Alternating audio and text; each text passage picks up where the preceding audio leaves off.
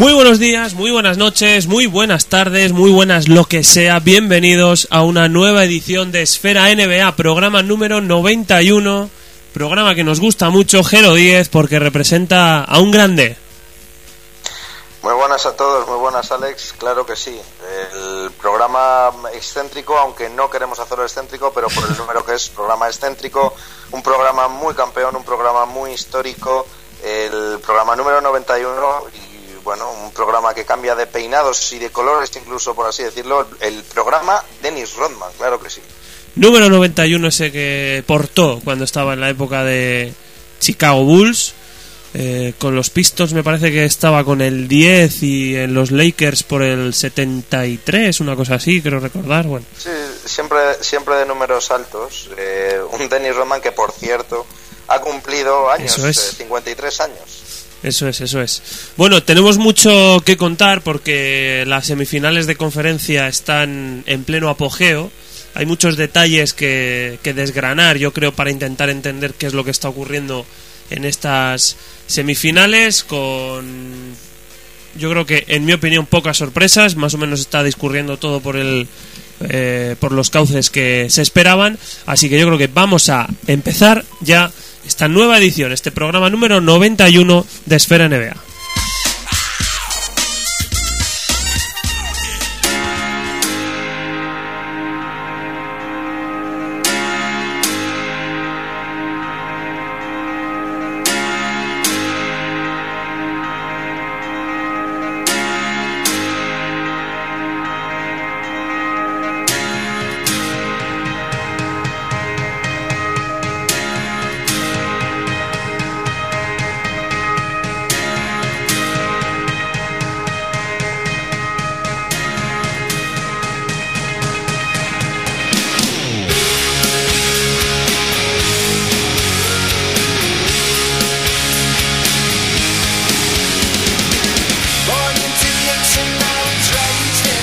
pues comenzamos aquí el repaso a las semifinales de conferencia y como el programa anterior iniciamos este análisis por la conferencia este, yo creo que es de recibo pasarte el testigo, Jero, y que comencemos por la conferencia oeste en estas semifinales.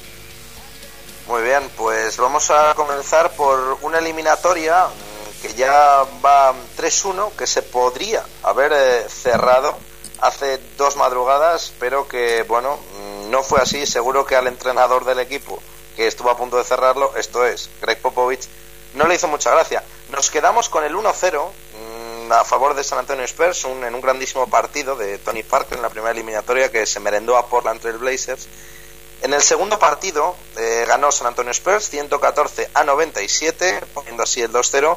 Sí que es cierto que Tony Parker bajó su ritmo, eh, solo, entre comillas, ese solo 16 puntos, pero lo bueno de San Antonio Spurs, lo que siempre hemos dicho, es que el equipo carburó, volvió a seguir desde...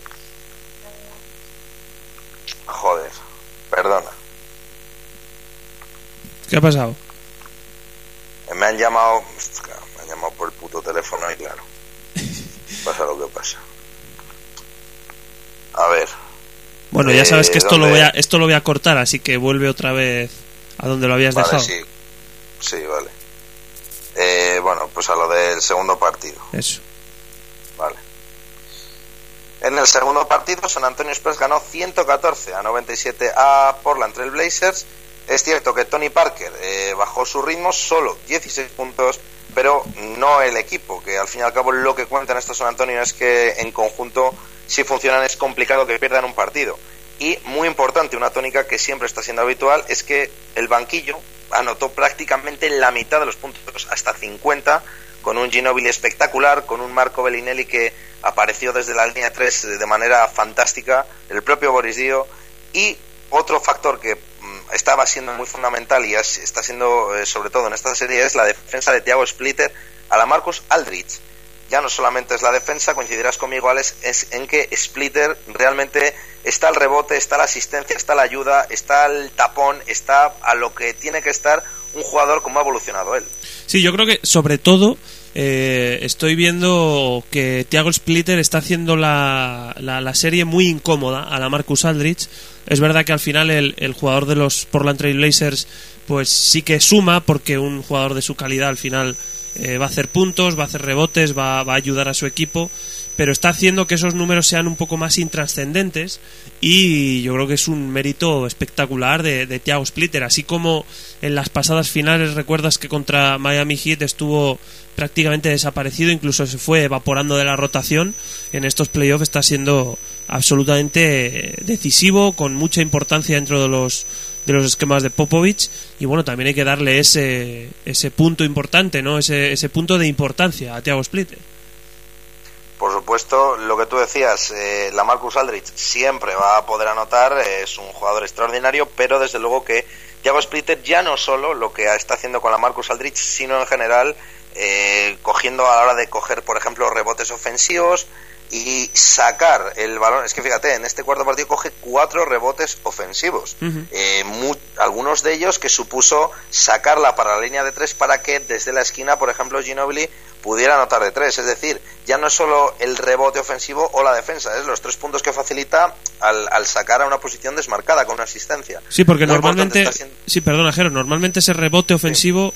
Eh, en el mayor número de casos suponen puntos para su equipo. O sea que ese eh, evitar evitar una posible acción de ataque rival y además sumar puntos para tu equipo y posiblemente desde su su propia anotación tras el rebote ofensivo o como tú decías ese pase. Y precisamente con esos pases consiguió un acierto en triples extraordinario, 12 de 20, un 60%, tiró muy bien San Antonio Spurs y además un 53% en tiros de campo. Lo que comentábamos al principio, un equipo mm, con mayúsculas en el que hasta 7 jugadores acabaron con dobles figuras y, por supuesto, muchísimo movimiento de balón, un total de 27 asistencias por las tan solo 15 de Portland Trail Blazers. En general, eh, en este partido yo creo que lo bueno de San Antonio Spurs es que ganaron como equipo, ganaron los titulares y por supuesto ganaron el banquillo que, insisto, 50 puntos de banquillo es muchísimo. Sí, bueno, y dejando sobre todo eh, a, Portland Trail Blazers personificado quizás eso que decíamos de, Splitter con Aldrich, muy incómodos, tanto Wes Matthews, Nicolás Batum, eh, el propio Demian Lillard, por cierto, yo creo que hay que hacer un monumento quizás, ya lo hicimos en, la, en los playoffs del año pasado, pero hay que volver a construírselo a Kawhi Leonard, que está negando absolutamente el trabajo y, el, y la aportación tanto en defensa como en ataque de Nicolás Batum. Creo que está siendo un factor eh, que no se ve en las estadísticas, pero una vez ves el partido ves la, importancia del, del alero de los Spurs. Totalmente, además una brutalidad ya no solo a la hora de defender, también a la hora de atacar, vemos como que mm, cuando los jugadores, o quizá muchas veces, eh, no encuentran la tecla, no encuentran la jugada, raro en San Antonio, pero que también les ha pasado, eh, Kawhi Leonard siempre encuentra la forma de o penetrar o conseguir abrir, además de por su buen físico, insistimos, en defensa espectacular, en ataque, pues eh, los tiros a lo Tony Parker, por así decirlo, o simplemente que está en un estado de gracia espectacular, eh, yo creo que es de, lo más regular que, está teniendo San Antonio. Sí que es cierto que Danny Green de momento no está apareciendo en ningún sitio. Yo mm, particularmente le espero todavía y yo creo que va a aparecer Danny Green en algún momento, no sé cuándo. Pero bueno, lo cierto es que en este segundo partido Spurs carburó perfectamente como equipo. A destacar, insisto, que mm, colaboraron todos de gran manera, unos asistiendo en rebotes y sobre todo, importantísimo en defensa, para también, oye, dejar en un 43% en tiros de campo a Portland Trail Blazers. En definitiva, se puso 2-0 y parecía que, bueno, que la, tenían ya muy encaminada la serie. Sí, sí, sin duda. Está claro que, bueno, eh, se están dando factores muy importantes que, que hablan de que San Antonio Spurs va a finiquitar esto por la vía rápida. Se les ha permitido ese, ese punto de gracia que se suele decir pero muy superior. Se está mostrando muy, muy superior el equipo de, de Popovich. Poca historia, la verdad, está concediendo a, a Portland Trail Blazers, más allá de eso, de este partido que han ganado en casa, que, bueno, pues al final parece que no, no seguramente sea involuntario, pero normalmente muchos equipos eh, lo conceden, ¿no? Cuando hay algo de, de posibilidades, se relajan un partido y, y, bueno, tienen otra opción ahora ya en San Antonio para, para finiquitar. Pues en esa misma línea, eh, San Antonio afrontaba el tercer partido, mm, Terry Stotts había dicho anteriormente que lo que tenía San Antonio Spurs es que se vienen hacia ti como en oleadas y otra de esas oleadas fue la que sufrió Portland Trail Blazers por parte de San Antonio. Eh, en este caso actuaba como local Portland, pero básicamente tuvo los mismos problemas, sobre todo con Tony Parker, eh, problemas parecidos al primer partido. El base francés vuelve a hacer otro partidazo espectacular de 29 puntos, 6 asistencias. Eh, una jugada que parece tan básica como es un simple bloqueo a Tony Parker, la cantidad de problemas y de comeduras de, cabeza que le está dando a Portland Trail Blazers. Se vuelve a repetir otra vez la extraordinaria defensa de Thiago Splitter sobre la Marcus Aldridge espectacular. Otra vez se vuelve a repetir también el banquillo impresionante de San Antonio Spurs, 40 puntos, anota el banquillo de San Antonio por tan solo 6 puntos que anota el de Blazer, evidentemente.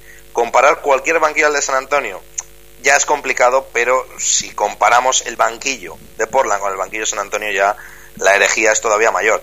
Y otra vez de nuevo en el descanso el partido ya dejó de tener historia realmente. Perdieron de, de, 20 puntos y a partir de ahí fue una, una odisea para el equipo de Terry Stotts que no pudo remontar.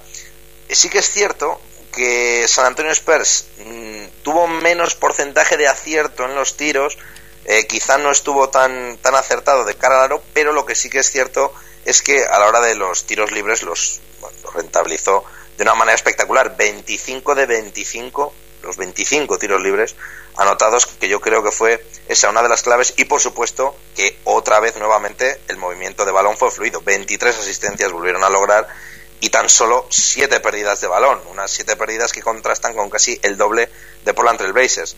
Otra vez yo, un partido que para mí fue muy parecido, salvando que Tony Parker mm, pudo volver a hacer lo que quiso y que él, bueno, ya digo, yo creo que un guion muy similar al segundo y al primero. Sí, hablabas de, de Thiago Splitter, hay una estadística ¿no? que me, me ha gustado, bueno, he intentado mirar, y es el, el tema de, de, los puntos que permite el brasileño en la pintura, ¿no? Estando con su par emparejado, y de los, uh, a ver, de los siete eh, jugadores de, de San Antonio que superaron los 20 minutos, bueno, Danny Green está en 19.54 segundos, vamos a meterle también ahí. De esos siete, el que menos eh, puntos permitió en la pintura fue Thiago Splitter, tan solo 16. Eso es una de las, eh, de las eh, marcas ¿no? que, se pueden explicar de lo que tú decías. ¿no? muy poquitos puntos. La Marcus Aldrich, por ejemplo, anotó solo 8. O sea, anotó solo 8 puntos en la, en la, en la pintura bueno, pues al final estamos hablando de que ese factor que tú decías, dejando a Aldrich en un 39,1% en tiros de campo, pues está siendo demasiado importante para Portland el, no saber em, vivir sin ese acierto, porque al final acaba con 21 puntos, pero necesita 23 tiros de campo para conseguirlo. Sí, sobre todo, mm, fíjate que el quinteto dentro de lo que cabe, a ver, el quinteto fue lo único que respondió en Portland en este partido. Pero sí que es cierto que lo que dices es que es que además la seguridad que da Thiago Splitter que eh, pese a que, claro, tú miras el box score, al final nueve puntos, siete rebotes, que no está mal, pero claro, es todo lo que da, eh, todo lo que todo lo que las estadísticas no reflejan. Pero hay que ver, hay que ver más allá de los puntos, que sí que es verdad que bueno, pues Nicolás Batum acaba con un 20 puntos, eh, la Marcus con 21, 22 Matthews, 21 Lillard, pero los grandes referentes, los dos grandes referentes acaban eh, Aldrich con un 39% y Lillard con un 33%. Entre ambos eh, lanzan 44 tiros de campo para sumar solo 16 anotados. Yo creo que es una un un aspecto que habla muy bien de la incomodidad en los tiros, de pues también un poco mal momento que puedan tener ellos, etcétera, etcétera. Más que los puntos hay que ver porcentajes y, ir un poquito más allá, ¿no? Porque al final, por ejemplo, hay, hay jugadores que acaban con una media de 25-30 puntos, pero marca mucho con cuántos lanzamientos los, los alcanzan. y en este sentido no es lo mismo que que la Marcus Aldrich llegue a los 21 puntos, por ejemplo, eh, lanzando 23 que lanzando 15, por ejemplo, que estaría más o menos dentro de su porcentaje. Sí, sí, sin duda. Eh, yo creo que la historia fundamentalmente fue que otra vez de nuevo Thiago Splitter e insistimos, eh, Kawhi Leonard, que para mí defensivamente son ahora mismo lo mejor de San Antonio Spurs, evidentemente están haciendo buena labor grupal, pero yo creo que ellos, ellos dos, uno por fuera, otro por dentro, son los que más están sabiendo atar un poco a, los puntales ofensivos de Portland Trail Blazers. E insisto, es que este tercer partido mm, poco, mm, poca historia tuvo más. Hay que quedarse también con el dato en que en, estos partidos, eh, sumando los tres primeros partidos, Spurs eh, acumuló 71 asistencias y solamente 28 pérdidas en tres partidos. Digo esto porque es que en el cuarto partido, eh, bueno, la verdad es que no tuvo no, no tuvo el, día San Antonio. Pero bueno, hay que quedarse con eso del gran movimiento de balón que ha tenido San Antonio eh, en esta serie y que desde luego no está renunciando para nada a su juego. No, está claro que, bueno, eh, otra cosa podrá ocurrir, pero no creo que San Antonio Spurs renuncie a lo que le ha llevado al éxito, le está llevando al éxito. O sea que, bueno, vamos a ver eh, probablemente un final de serie con un 4 con un 4-1. Yo no creo que Portland pueda tener más opciones. De hecho, este miércoles, ¿no? Ya es, según estamos grabando. Eso es, eso es. Se jugará ya el, el definitivo partido. Bueno, el definitivo. Si San Antonio quiere, definitivo será, desde luego. Yo creo que sí, ¿eh? Tengo la impresión de que sí. Bueno, pues en el cuarto partido, el último de momento jugado en la serie, eh, ya hemos avanzado, cambió toda la historia.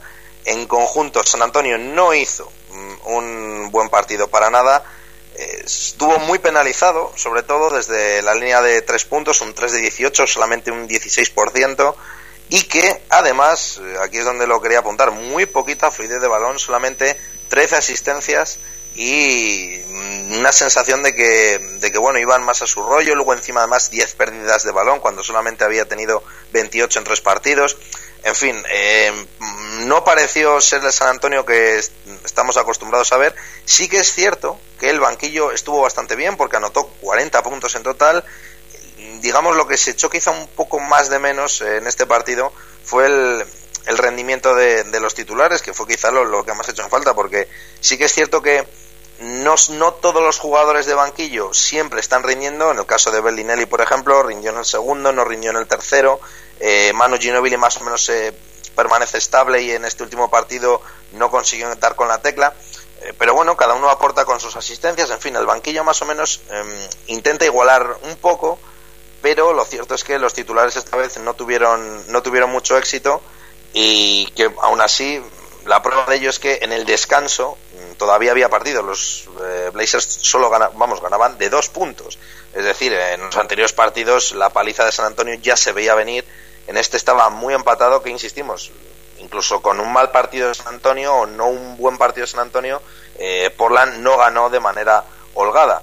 Eh, el tercer cuarto de Blazers fue la clave, ofensivamente espectacular, 35 puntos encajaron los de Popovich, llegando a tener una ventaja de 17 al final del, tercer cuarto, sobre todo porque Portland, bueno, vio mejor el aro, mm, tuvo un acierto, un cierto acierto, valga la redundancia, con los triples que, no pudo encontrar de otra manera y que sobre todo, bueno, yo creo que se juntó la mayor pasividad de San Antonio en el juego con sus acciones, con errores, incluso estando desmarcados en el tiro, con el buen partido de Portland defensivamente mejoró y que sobre todo pues vio mayor acierto de cara al aro.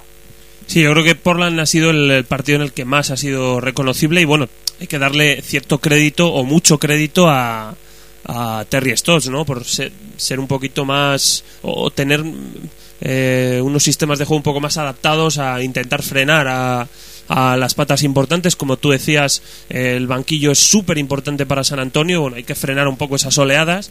Así que, bueno, esperábamos también algo de esto, ¿no? No se puede pensar que, que San Antonio Spurs va a barrer en todo y por entre el Blazers ha demostrado que tiene jugadores y que tiene entrenador, así que bueno, también este es un crédito que ganan ellos.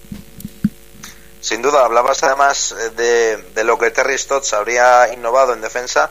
Eh, fue fundamental mm, las órdenes que dio sobre Tony Parker, porque sí que es cierto que en otros partidos vimos que Parker saliendo del bloqueo prácticamente ya tenía la jugada hecha, bien por el tiro, bien por la penetración a canasta, bien por penetrar y doblar, en fin Parker tenía la jugada hecha en otros partidos. En este caso no, en este partido se le ve que saliendo del, del bloqueo le van a intentar taponar, se cierran mejor, se ven más, más ayudas a la hora de defender, en fin.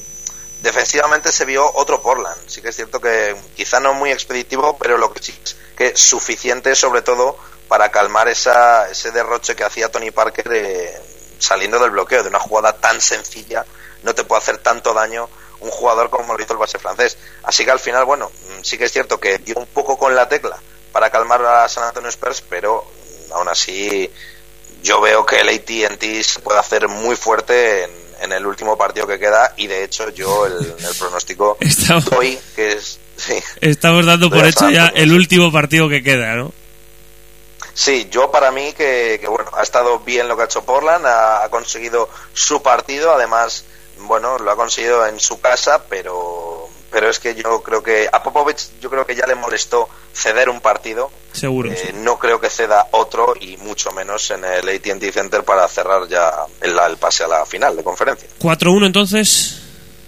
4-1, eso es, 4-1 yo creo que el próximo partido, o sea, es decir, la madrugada de, de, hoy mismo, creo que San Antonio ya cierra esta serie contra Portland. Yo también lo pienso, la verdad. Bueno, pues vamos con la otra serie del oeste, que esta sí que está siendo absolutamente espectacular. Hemos vivido el último capítulo loco, increíble, no sé cómo decirlo, este pasado martes. Pero bueno, eh, ¿dónde la dejamos y cómo ha discurrido esta semana? Bueno, pues también todas las series las habíamos dejado con un partido. Eh, en el primer partido fue un, gran, una gran actuación de Los Ángeles Clippers, desactivó a las estrellas de Oklahoma. Ofensivamente estuvo genial. Russell Westbrook y Kevin Durant no encontraron la manera de atacar, así que 0-1 la dejamos a favor de Los Ángeles Clippers. En el segundo partido ganó Oklahoma 112 a 101, empatando la serie. Y bueno, si decíamos que las claves era que cuando están bien Durant y Westbrook el equipo tira para adelante, pues es que eh, no hubo más historia que esa. Eh, las estrellas aparecieron al final. Eh, excepcional partido de Russell Westbrook con un triple doble imperial, 31 puntos, 10 rebotes, 10 asistencias y con 13 de 22. Importante porque, mm, bueno, siempre Russell Westbrook comete tiros que no debería hacer Luego hablaremos también, porque como has adelantado, el último partido tiene muchísimo para analizar, pero bueno. En este partido, en el segundo, eh, muy bien Russell Westbrook, bien Kevin Durant, también con 32 puntos. El equipo estuvo muy acertado a la hora de tirar la canasta, con un 50% en tiros de campo y, ojo a esto, 15 rebotes ofensivos de Oklahoma. En los tableros se los merendaron. Eh, sí que es cierto que, bueno, pese a la poca aportación desde el banco que tuvieron los de Scott Brooks, el bueno, quinto titular hizo un muy buen trabajo incluyendo también a Serge Ibaka, ese, ese puntal, y a Tavo Sefolosa. Al final, Oklahoma tiró con lo que sabe, con Kevin Durant y con Russell Westbrook, y de lo que pueda pedir un poco de, apoyo por parte de otros. Eh, hablabas de triple doble de Westbrook y casi triple doble de Durant también, ¿no? Eso es, se quedó solamente a una asistencia, en 12 rebotes, 9 asistencias, estuvieron muy bien los dos. Eh, es que en, la verdad pocas pegas se, le puede añadir. Al final Oklahoma lo que necesita es eso, porque visto que no puede funcionar como otros equipos, más en un ataque grupal o en un ataque coral, ellos necesitan de sus estrellas y sus estrellas en este partido estuvieron muy bien. Sí que es cierto que Kevin Durant tuvo 3 de 9 en triples, pero en cualquier caso eh, estuvo acertando y mm, sobre todo sabiendo ser Kevin Durant cuando hay que serlo, Russell Westbrook pues eh, no echando el partido en ningún momento por la borda, como, como a veces puede hacer. En cualquier caso, yo digo, hay que quedarse con que en este partido las estrellas cumplieron muy bien y que sobre todo, eh, bueno, Clippers 9 eh, de 27 en triples y que sobre todo, mm, pese a Chris Paul, que para mí está siendo a nivel general el mejor Clipper, para mí Chris Paul, pese a lo bien que lo está haciendo Blake Griffin también, eh, pese a que Paul no, no pudo dar con la tecla el, equipo de Doc Rivers y al final se lo llevó Oklahoma para mí merecido este partido. Sí, la verdad es que sí. Estamos viendo un auténtico nivelazo en esta serie. ¿eh? Es cierto que, bueno, al final Oklahoma depende mucho de, que Kevin Durant y Russell Westbrook estén muy, muy bien. Y para ganar esta serie necesitan el apoyo de otros, tipo Reggie Jackson, Caron Butler, Seth etcétera, etcétera también eh, es algo que necesitan los Clippers, ¿no? Porque el nivel que están dando eh, Chris Paul, Blake Griffin eh, está siendo muy muy bueno, pero también necesitan pues a Darren Collison como apareció, luego hablaremos de él, JJ Reddick, de Andre Jordan que no está tan bien como en, como en la serie anterior. Bueno, yo creo que son, son eh, dos equipos parecidos en cuanto a las necesidades que tienen de sus estrellas, pero que también tienen necesidades de su banquillo y tienen que aportar todos. Eso es, eh, precisamente otra de las claves fue esa. Eh, Jamal Crawford eh, no apareció demasiado, como tú dices, eh, Rain Collison eh, tampoco pudo hacer en este partido, pero sobre todo yo me centraría en que eh, más a mí me parece más equipo Clippers que, Thunder, pero lo que sí que es cierto es que mm, el nivel de estrellas que pueda estar eh, Oklahoma no es no se puede contrarrestar a- al nivel al que lo pueda tener Clippers. Me explico, si Russ Westbrook y Kevin Durant están al nivel óptimo al que pueden estar solamente eh, Blake Griffin y Chris Paul en comparación de estrellas lo lleva a Oklahoma porque bueno ya no solo estamos hablando de un MVP sino que además en nivel óptimo los dos eh, unos sobreviven sin mucha ayuda como puede ser el caso de Oklahoma. Los Ángeles Clippers necesita quizá un poco también más de esa ayuda. Algo así pasó en el tercer partido en el que Oklahoma ganó 118 a 112 los Ángeles Clippers no estuvieron bien en ataque pero eh, hay un dato fundamental y es que Oklahoma anotó 52 puntos en la pintura. Eh, bueno, curiosamente, ah, mencionabas tú a Andre Jordan, Andre Jordan no está bien, eh, no está siendo el, el de Andre Jordan de la pasada serie. Y aquí el diferencial, como otra vez apuntabas tú Alex, eh, pues en este caso fue Ibaka, un partido espectacular eh, con 20 puntos y 6 rebotes solamente fallo canasta. Y otra cosa fundamental es que Kevin Durant y Russell Westbrook vuelven a hacer de las suyas, vuelven a ser partícipes de, un gran partido. Y esa ayuda también ya no solo llegó en el puntal de Ibaka, sino que cuando además se suma a la que pudieran tener, como tú decías, con Caron Bradley o con Reggie Jackson, pues al final es que Oklahoma gana el partido. Esa ayuda solo llegó por parte de Clippers en forma de Jamal Crawford. Y mm, pese al grandísimo partido de Blake Griffin y a las 16 asistencias de Chris Paul, al final, eh, pues bueno, se llevaron el partido los de Scott Brooks. Sí, está claro que bueno, no hay mucho más que decir de este partido. Si Kevin Durant y Russell Westbrook están bien o muy bien y encima esa corte de, secundarios que tiene detrás también lo hacen, pues bueno, yo que eh, Oklahoma estamos hablando de, de equipo aspirante a todo. Y por mucho que los Clippers pues eh, hicieron lo que pudieron en ese encuentro, se encontraron yo creo que con unos Thunder arrasadores y que a ese nivel era muy complicado que, que pudieran perder. Aunque bueno, luego ya veremos. Continúa, continúa. Pues en el partido 4, curiosamente ganaron los Clippers 101-99, empataron la serie y el nivel desde luego de Oklahoma no es que bajara especialmente, bajó en el último cuarto cuando no puede bajar el nivel en partidos apretados. Sí que es cierto que durante el choque eh, Perkins no hizo no lo hizo nada mal las defensas interiores y Vaca tampoco, pero mmm, el partido, pese a que Oklahoma lo dominó durante los tres primeros cuartos, se les veía muy solventes, se les veía con, con gran acierto, incluso el propio Kevin Durant se fue a los 40 puntos. Aquí fue fundamental el movimiento estratégico que hizo Wendell Rivers poniendo a Chris Paul eh, sobre la defensa, defensa de Chris Paul sobre Kevin Durant en los instantes finales. Básicamente porque cuando Chris Paul estuvo defendiendo a Kevin Durant, Kevin Durant no tocó prácticamente la pelota.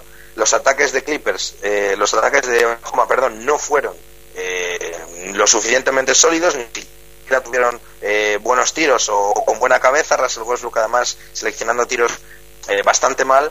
Y es que, bueno, está muy claro que en el último cuarto hay una estadística demoledora que es que los Clippers anotaron 38 puntos solo en el último cuarto, 38 puntos, 64% de acierto y los Oklahoma City Thunder 24 puntos, 10 de ellos en la pintura, con un 45% de acierto. Es decir, que en el último cuarto y los de Glendon River ganaron el partido.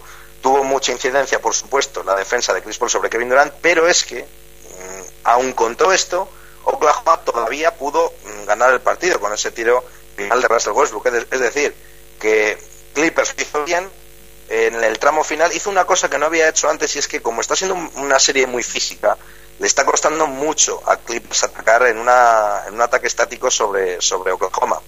Lo que hizo muy bien es, eh, cada vez que cogían un rebote, salir al, contra, al contraataque. y eso fue lo que le dio incluso esa última que les puso por delante y que al final pues pudieron defender.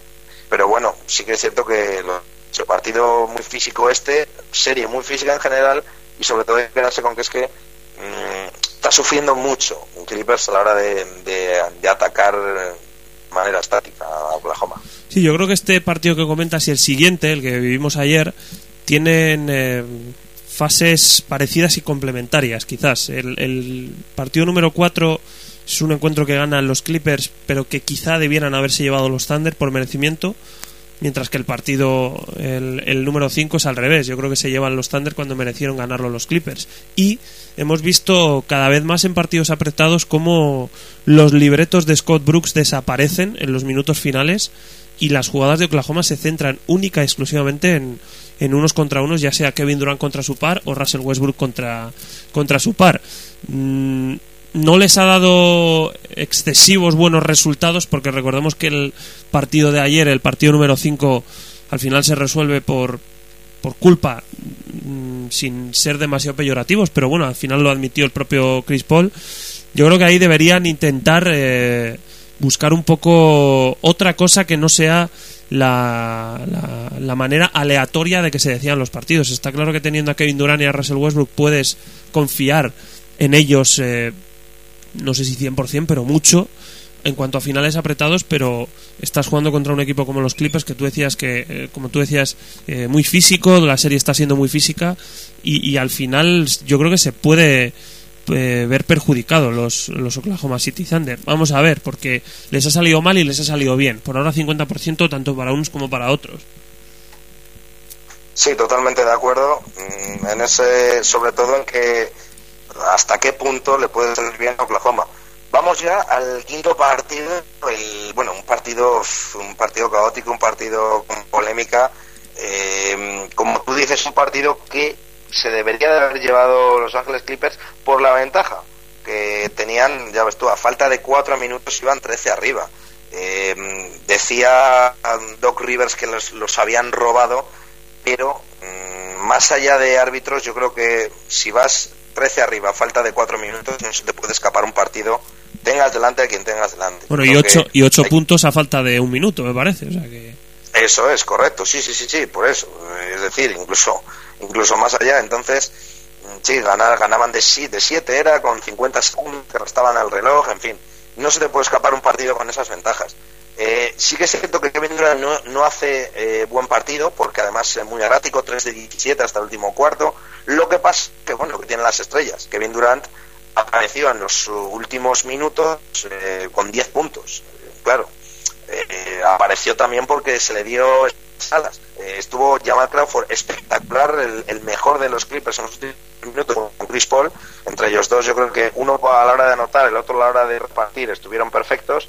Sí que es cierto que quizá la posesión definitiva, una de las posiciones definitivas, no tenía que haber abusado Jamal Crawford de ella, porque recordemos que se juega esa penetración y que falla y que luego es lo que le da, le termina la vida a Kevin Durant para, para entrar. Y llegamos a que eh, la jugada polémica, la jugada de la que te quejan Rivers, eh, para mí, sinceramente, es eh, sería falta a favor de, Oklahoma. No puede ser ni saque de banda a favor de, Oklahoma, ni saque, en fin. Mm, lo que me refiero es que de lo que se queja Rivers no tiene por qué quejarse. Primero, tendrían haber ganado el partido, eso para empezar, con esas ventajas. Y lo segundo, porque los árbitros de pitar algo, yo hubiera pitado falta una de y otra de las acciones de las que se queja es esos tres tiros que Chris Paul concede a, a Russell Westbrook. Error, yo creo, de, de Chris Paul. No estaba. Era muy precipitado. Además, lo había hecho a falta de, de seis segundos, que incluso tenía tiempo para apurar. Venía eh, de un rebote, creo, de la zona, saliéndose prácticamente hacia atrás Russell Westbrook.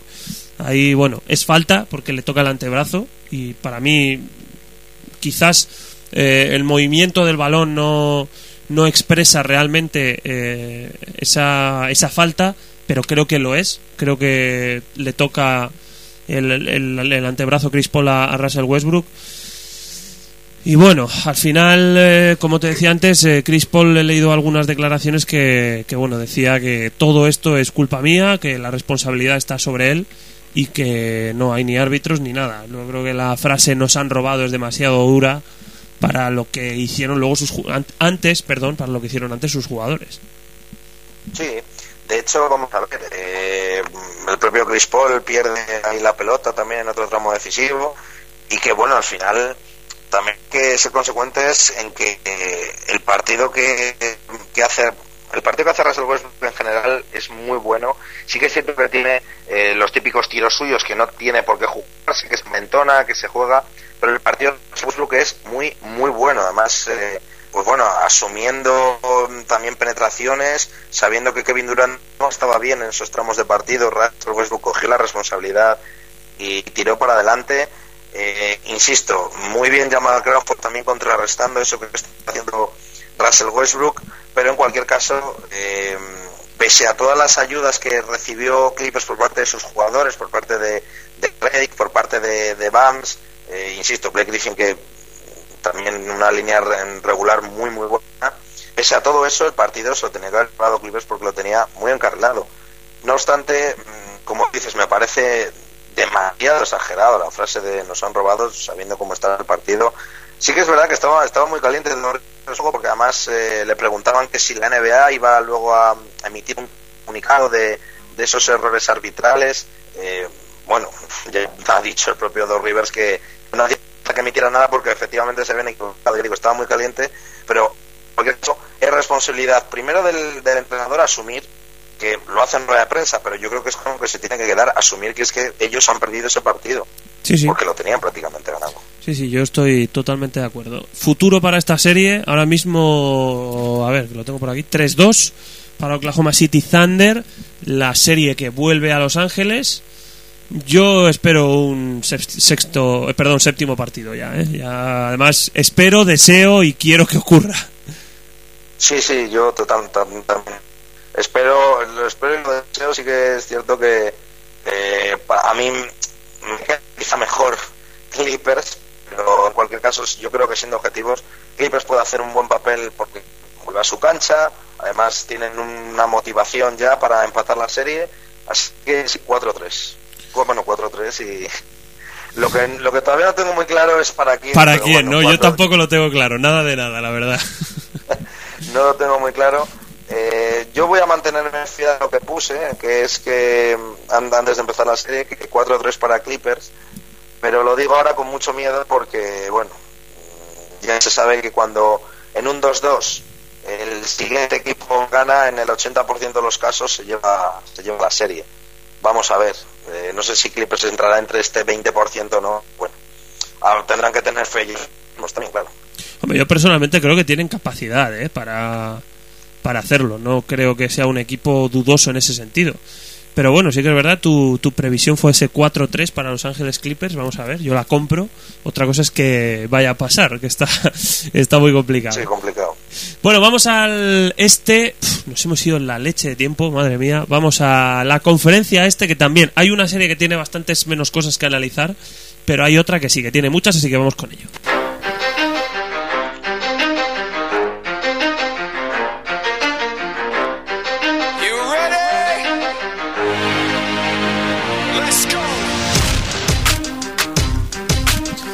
Quejero, te damos cuerda y madre mía, ¿eh?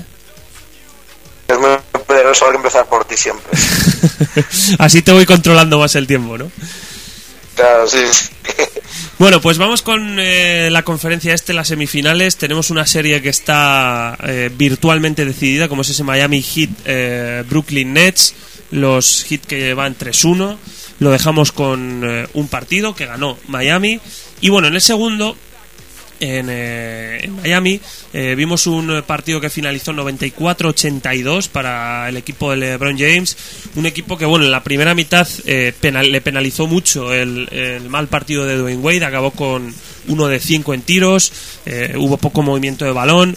Gracias a Norris Cole y especialmente a Rasar Lewis, el, el equipo de Miami Heat se mantuvo y también, eh, bueno, antes del descanso, unos cinco minutos antes del descanso, LeBron James echó el equipo a la espalda. Al final del tercer cuarto, eh, todavía seguía Brooklyn ahí por encima en el marcador. Es cuando aparece Ray Allen, que está siendo decisivo en, en los momentos, valga la redundancia, decisivos de esta serie. Y bueno, también Wade apareció al final. La, la conclusión es que Miami eh, ganó cuando apretó, es decir, eh, cuando quiso apretar el acelerador. En Brooklyn, primer cuarto muy bueno de Sean Livingston, con 8 puntos sin fallo. Eh, esa primera parte estuvo muy muy bien, cerrando el rebote, atacando con inteligencia el factor Teletovic con, con sus triples, que bueno, acabó con 20 puntos y dos nombres que van a estar señalados yo creo de aquí al final de la serie como son Kevin Garnett y Deron Williams. Este, este último además se fue sin anotar. Las sensaciones para Brooklyn a excepción de estos dos nombres fueron positivas pero no lograba despegarse en el marcador y al final pues eso eh, Miami apretó LeBron James acabó con 22 puntos, Boss con 18, Wade al final acabó con 14 puntos, 7 rebotes, 7 asistencias y Ray Allen 13 puntos y 8 rebotes. Pero es que esos 13 puntos, como decía antes, los anotó en los momentos más decisivos. Eh, Joe Johnson y Paul Pierce 13 y Teletovic 20 puntos por parte de Brooklyn en un encuentro que, como digo, en cuanto apretó Miami, y al final yo creo que es la, la tónica de esta serie. En cuanto apretó Miami, se lo llevó. Sí, tiene mucha pinta de que así efectivamente va a ser. Eh, de todas maneras, vemos que también incluso Miami con LeBron James necesita de, pues, de otros, de que, aparezcan otro, otras ayudas, en este caso Ray Allen. Eh, yo sobre todo me voy a quedar con que Brooklyn, pese a no contar con Deron Williams eh, por ese nulo partido prácticamente, eh, bueno, intentó llevarlo un poco a su terreno. Sí que es cierto que, bueno, la lógica dice, y se está demostrando que Miami, un poco lo que tú dices, cuando le da por, por pinchar un poco el acelerador, al final se lleva el partido. Veremos a ver, pero es que yo creo que esa frase un poco puede resumir la serie. Cuando Miami aprieta, eh, se lleva la eliminatoria. Luego llegamos al Game 3, donde se llevan eh, la victoria a Brooklyn Nets con un 90-104. Que quizá esta lectura es lo que acabamos de decir lo contrario, ¿no? No le bastó a Miami con apretar al final. eh, solo estuvieron realmente con importancia eh, el Big 3 tanto LeBron James como con 28 puntos, 8 rebotes, Dwayne Wade con 20 puntos, 2 rebotes, 3 asistencias y 3 robos y los 3 triples de James Jones. Ahí más o menos es donde murió Miami, poquita cosa más eh, en, cuanto al, en cuanto al partido. Eh, mientras Brooklyn se despegó en el tercer cuarto, un 14-26 de parcial. Además, eh, dominaron el rebote, lo controlaron muy bien. 60% en triples, 52% en tiros de campo, 40 eh, puntos desde el banquillo. Bien Deron Williams, quizá no, en, quizá no en el tiro, pero sí en la dirección. Muy bien Joe Johnson, 19.7 de 10 en tiros de campo. Y desde el banquillo aparecieron Teletovic y Andrei Blatch. O sea, un partido eh, donde sumaron eh, todos, donde se sentaron un poco las bases de lo que pudiera necesitar Brooklyn pero se vio después que ha sido un espejismo y creo que va a ser el único espejismo de esta serie. Sí, es una pena porque fue el partido soñado para todo aficionado de, Nets. Al final eh, hicieron gala de, una de sus potencias, que, que, es el triple, que es de los que le gusta. Como tú dices, se vio un gran Williams en este caso a la hora de liderar al equipo. Eh, Miami no, no pudo no pudo porque el acto fue sublime por parte de, de los de Jason Kidd. No obstante, es que volvemos al mismo. Tiene, tiene mucha pinta de que eso fue ese partido, esa, ese partido de rigor, al igual que, que, lo tuvo Portland, pues quizá el que ha tenido Brooklyn. Porque Miami tendrá ganas de, de finiquitarlo. Sobre todo porque, eh, bien por Brooklyn, por, por luchar cada uno de los partidos, evidentemente, debes lo que debe hacer, pero es que eh, al final no todos los días tendrán eh, todos los triples. Y en el Game 4, en el partido número 4, eh, victoria más ajustada en el marcador de lo que pudiera parecer, 102-96 para Miami. Eh, la, el, el, gran protagonista fue LeBron James, todos lo sabemos, se fue a 49 puntos, eh, hizo bueno pues una auténtica maravilla de, de encuentro en, en, porcentajes, en anotación, eh, sacaba la NBA un, una, un análisis ¿no? de eh, qué pasaba cuando le defendían a LeBron James, le, le defendieron hasta nueve jugadores en alguna jugada. Eh, con todos estuvo por encima del 50%, excepto una eh, jugada que hizo con, con Deron Williams, eso sí, perdón, dos jugadas y le sacó una falta. Eh, así que bueno, yo creo que mm, dominio total y absoluto de, LeBron James en este partido. Brooklyn que no pudo con la arrancada de Miami, estuvo muy mal en triples. En, en, el global, Johnson, Williams y Paul Pierce se combinaron para un 16 de 40 en tiros de campo entre los tres. Eh, controlaron más o menos el rebote, pero bueno, no, no fue suficiente. Les penalizó los contraataques de, de Miami y el banquillo, pues prácticamente tuvo una aportación simbólica, por no decir nula. Por parte de Miami, pues eh, concentración desde el minuto uno, no permitieron ningún desliz de, con respecto al eh, partido número 3. La defensa sobre los puntales ofensivos de New Jersey Nets fue muy, perdón, de Brooklyn Nets fue muy muy buena. Hubo mucho uno contra uno aprovechando la superioridad, superioridad física, perdón, y como decíamos, pues un LeBron James que se fue a los 49.6 rebotes, 16 de 24 en tiros de campo. Apoyaron también Wade con 15 puntos y Ray Allen con 11 puntos y 7 rebotes.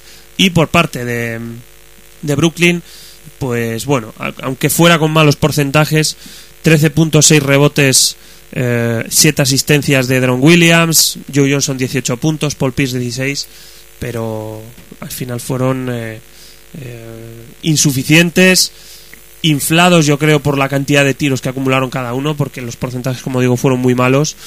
Y bueno, este partido número 4 que deja, dejaba y yo creo que deja visto para sentencia ya la eliminatoria.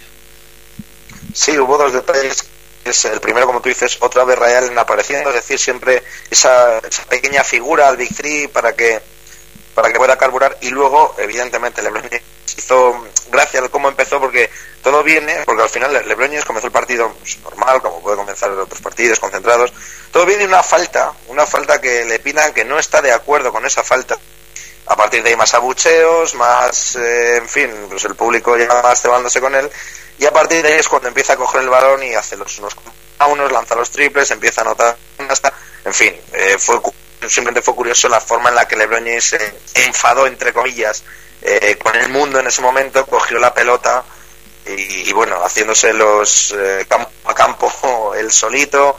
Y bueno, fue curioso, pero, pero desde luego que nadie duda de que el, la dominación que puede ejercer LeBron James en este tipo de partidos eh, es absoluta si no se le sabe parar, claro hay que tener cuidado en no enfadar a la bestia. No, no, no, no. Hay que tener mucho, mucho cuidado, mucho cuidado porque puede hacer auténticas eh, maravillas eh, anotadoras y, bueno, y ya no solo anotar, sino a la hora de defender también. ¿4-1? Sí, yo creo que también otra serie que, que se quiere finiquitar ya. Bueno, pues vamos con la otra, que esta yo creo que tiene más recorrido. Eh, lo dejamos con la sorpresa de la victoria de Washington en Indiana, pero es que luego los Pacers encadenaron, eh, encadenaron tres victorias consecutivas eh, para ponerse 3-1 y luego ya ayer mismo se pusieron los Wizards con 3-2. en el partido 2, bueno, vimos un 86-82 para Indiana, ajustadísimo me está encantando absolutamente Bradley Bill en esta serie, en estos playoffs.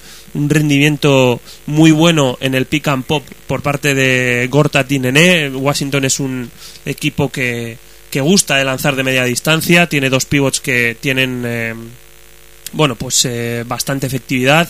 Con Giver en pista, estos dos buscaban este tiro de media distancia y el fuera adentro sin, sin postear abajo.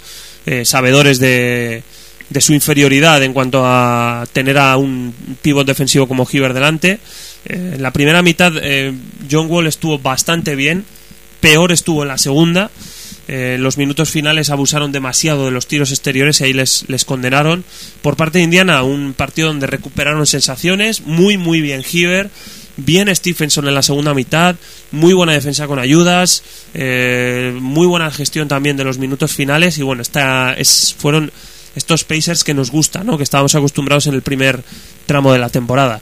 Gortat acabó con 21 puntos, 11 rebotes. Bradley Bill 17 puntos, 5 rebotes, 7 asistencias. Muy bien Hiver, 28-9, su gran partido de playoff. Y Stephenson que acabó con 12 puntos y 7 rebotes.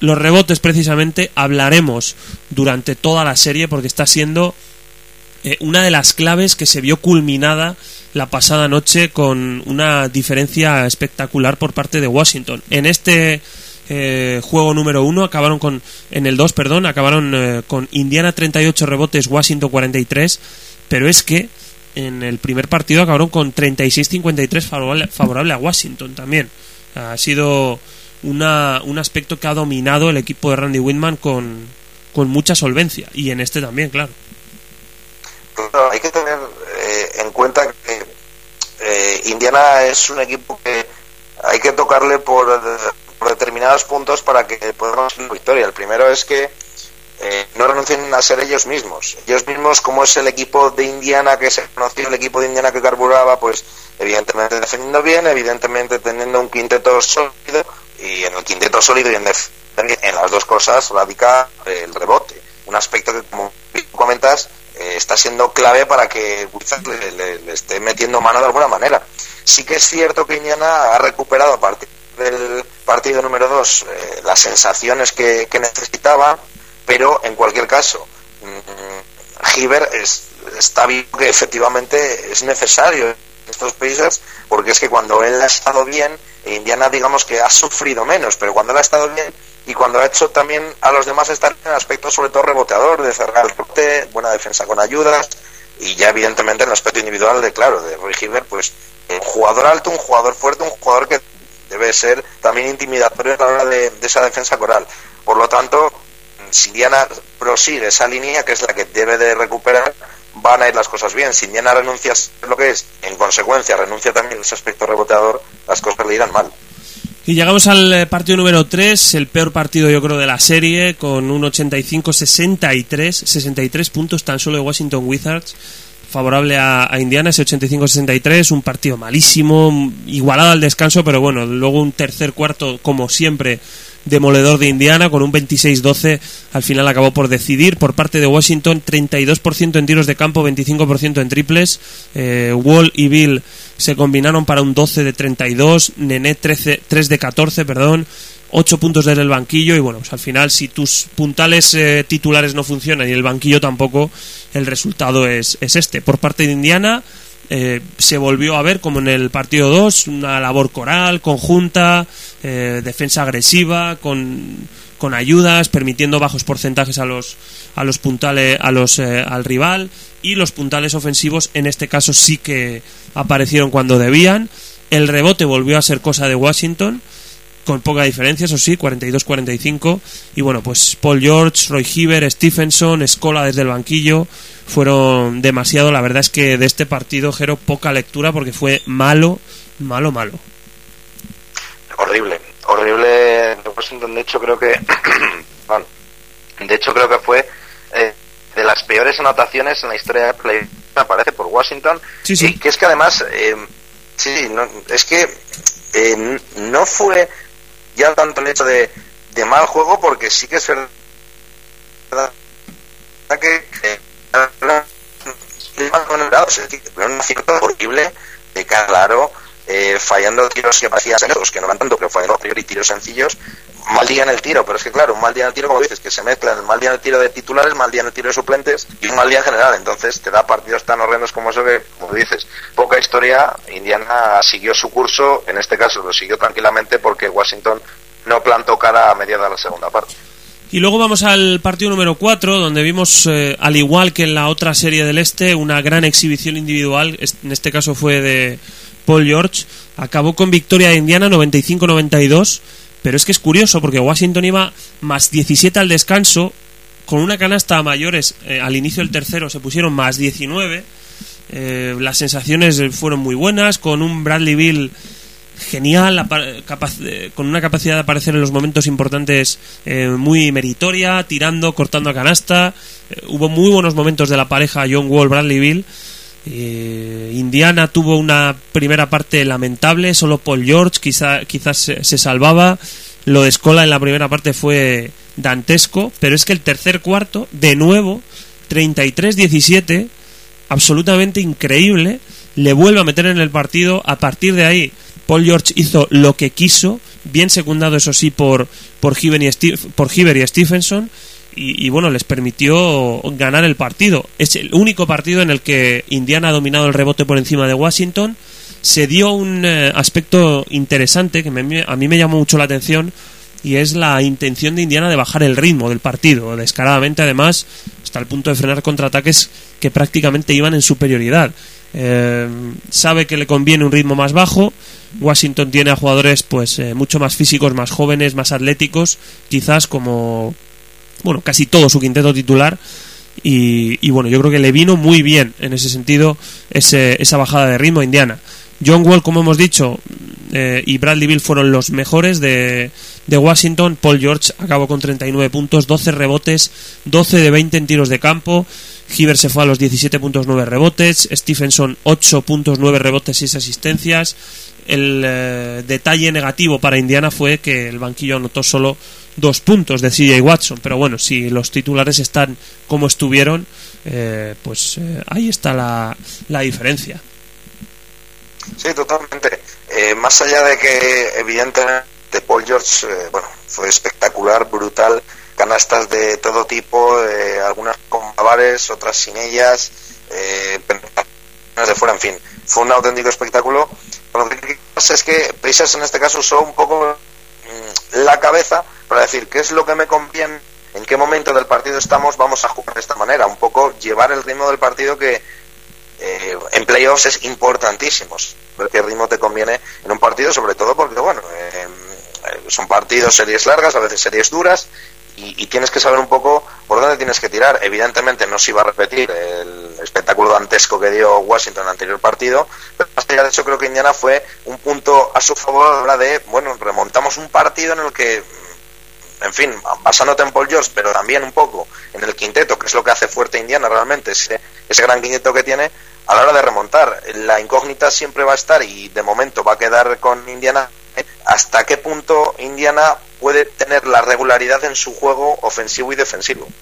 Precisamente lo que no tuvo en el partido número 5.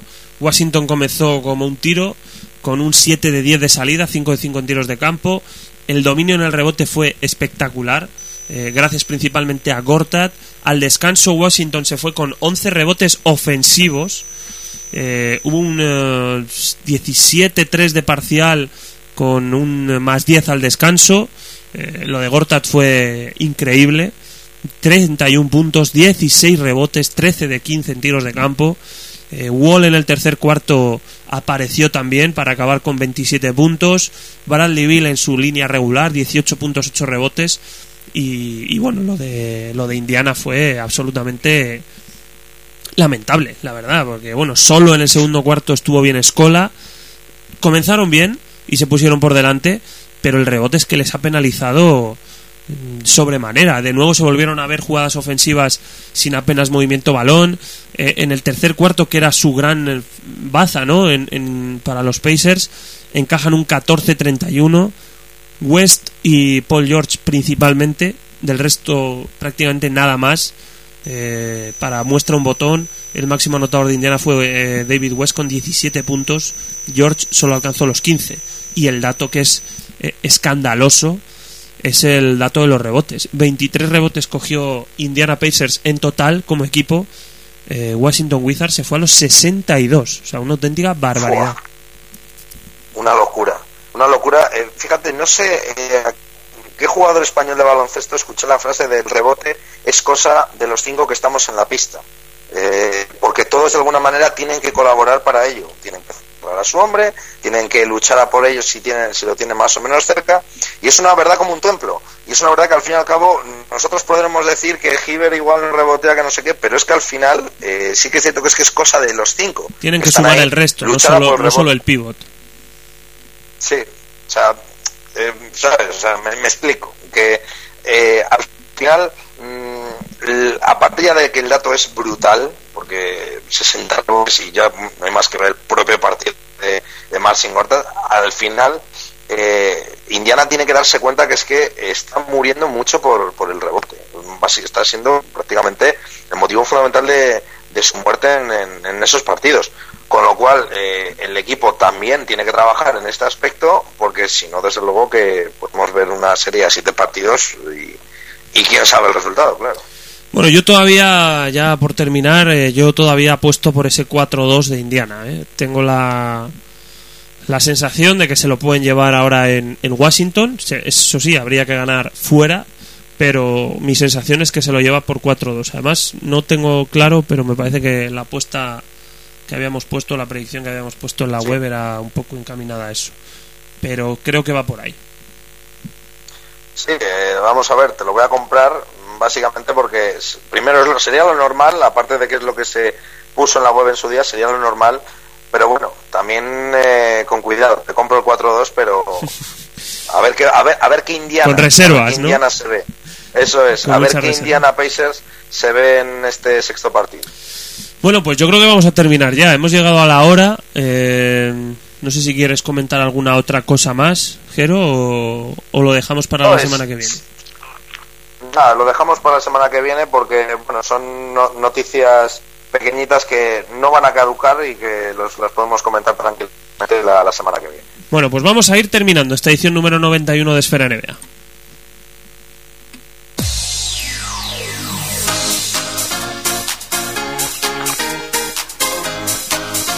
Bueno, sí que es cierto que ha habido una noticia de última hora, la de Stan Van Gundy, que parece que va a firmar con, eh, por Detroit Pistons, eh, va a firmar como entrenador y como presidente de operaciones. O sea, va a tener también el cargo que o parecido al que tiene Phil Jackson en los New York Knicks. Sí, ya siempre he dicho que el amigo Stan es, eh, no era santo de mi devoción para de Warriors, pero bueno, quizá en, Detroit, eh, sabiendo que va a tener también un poco más de maniobra, ya no solo en la pista, sino en los despachos, quizás sí que pueda dar con la tecla especial. Vamos a ver cómo, cómo le va a Gundy. Pidió, pidió precisamente todo este poder en los Warriors y le dijeron que no, principalmente porque también lo había pedido Mark Jackson. Y mira dónde está, o sea que no. eh, Por lo menos los Warriors, eh, admitiendo ese error grandísimo que han tenido de, de prescindir de Mark Jackson, Mark Jackson, fueron coherentes y no le dieron a uno lo que pidió el otro y no se lo dieron.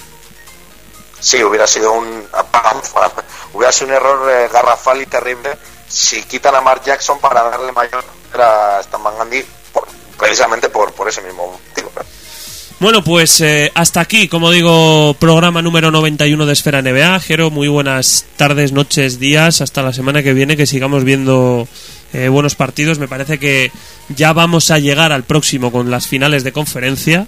Así que habrá que preparar una previa, analizar un poco cómo se van presentando. Eh, hay algunos que ya se sabe que van a estar o se intuye que van a estar, pero puede haber sorpresas. Eso es, a disfrutar y sobre todo con lo que va a venir eh, de semifinales y con por supuesto vendrá de finales, un placer como siempre. Un abrazo, Jero, muchas gracias. Muchas gracias también a todos los que estáis ahí escuchándonos semana a semana. Reciban un saludo de Alex Arenas. Que paséis muy, muy, muy buena semana y que sigáis viendo partidos NBA. Adiós.